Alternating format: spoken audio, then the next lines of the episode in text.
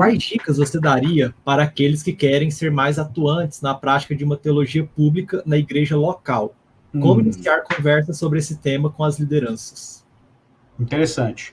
É, eu tenho uma dica que o, muito simples que o Keller dá no livro Igreja Centrada, que, no meu ponto de vista, é uma coisa muito modesta, não é um exercício fácil, mas é uma dica muito simples nesse sentido, mas apesar de não ser prática na, na, na, na aplicação, mas ela é viável, é, que diz respeito a uma coisa bem objetiva. Por exemplo, o pastor, e quando eu falo pastor aqui, entendam bem, eu estou falando pastor, mas isso serviria para outras instâncias educacionais na igreja.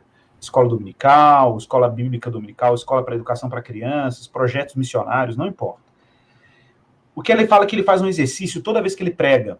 Toda vez que ele prega, ele faz o exercício de imaginar e às vezes no caso dele nem é sempre a imaginação, é fato, mas ele faz sempre o exercício de imaginar que ele está pregando para uma plateia de céticos, como se ele estivesse falando para uma universidade de ateus. Ele não está pregando para a igreja. Então ele, ele faz esse exercício, assim, não, estou falando para um grupo de ateus, de, de, pagãos, e eu vou pregar, sei lá, qualquer texto bíblico, como é que eu pregaria esse texto bíblico para esse grupo de céticos que está tá diante de mim? E aí ele diz o seguinte, os efeitos disso. Os efeitos disso é, é, são interessantíssimos. Primeiro, você vai edificar um crente maduro, porque, na verdade, você vai usar uma linguagem clara, mas você não vai perder conteúdo teológico quando você faz isso. Segundo, você vai treinar os crentes da sua igreja a terem segurança na hora de comunicar o evangelho para os seus amigos no universo público, no universo não cristão, né? E terceiro, o que eu acho sensacional, você está evangelizando. Então, aquele, aquele, aquele lance de achar, por exemplo, é, que ah, fazer o culto evangelístico do domingo. Não. Todo culto, o seu pastor está pregando para não cristãos. É como se ele estivesse pregando para não cristãos. Questões até profundas, temas teológicos profundos, mas uma linguagem que todo mundo entenderia. Ele vai, vai ser didático, ele vai ser obrigatoriamente, vai ter que ser didático. E ele, ele vai produzir na sua igreja segurança apologética no testemunho público do evangelho. E terceiro, que eu acho muito interessante também, um efeito né, evangelístico disso. Evangeliza o não cristão e traz segurança para o seu membro. Já viu membro de igreja que tem medo de levar um amigo não cristão no culto? Porque ele não sabe se naquele dia o pastor vai dar aquela patinada, vai bater no. vai, falar do, vai falar do Bolsonaro, sei lá. Então, esse é o problema. Né? O problema é que o, a, o púlpito tem que ser estável. O púlpito tem que ser confiável, a igreja tem que ser confiável, a gente tem que ter isso como meta, a ponto. Cara, será que o membro da minha igreja teria segurança num domingo aleatório de levar o seu amigo ateu, cético, pagão, para o culto?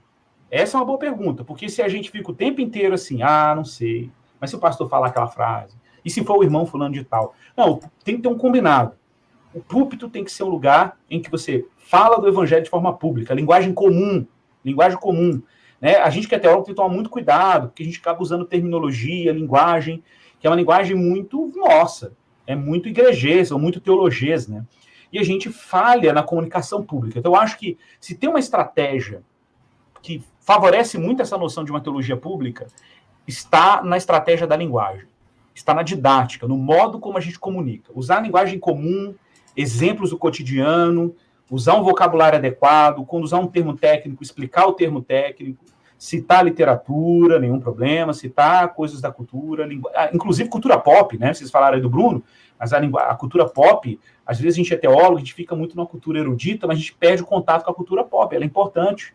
Né? Então, ter contato com alguns elementos da cultura pop podem fornecer para a gente condições de comunicar o evangelho a palavra de Deus de forma clara. Eu acho que fazer teologia pública é, é, acima de tudo, fazer uma teologia clara, uma teologia para o público, para o povo, para as pessoas.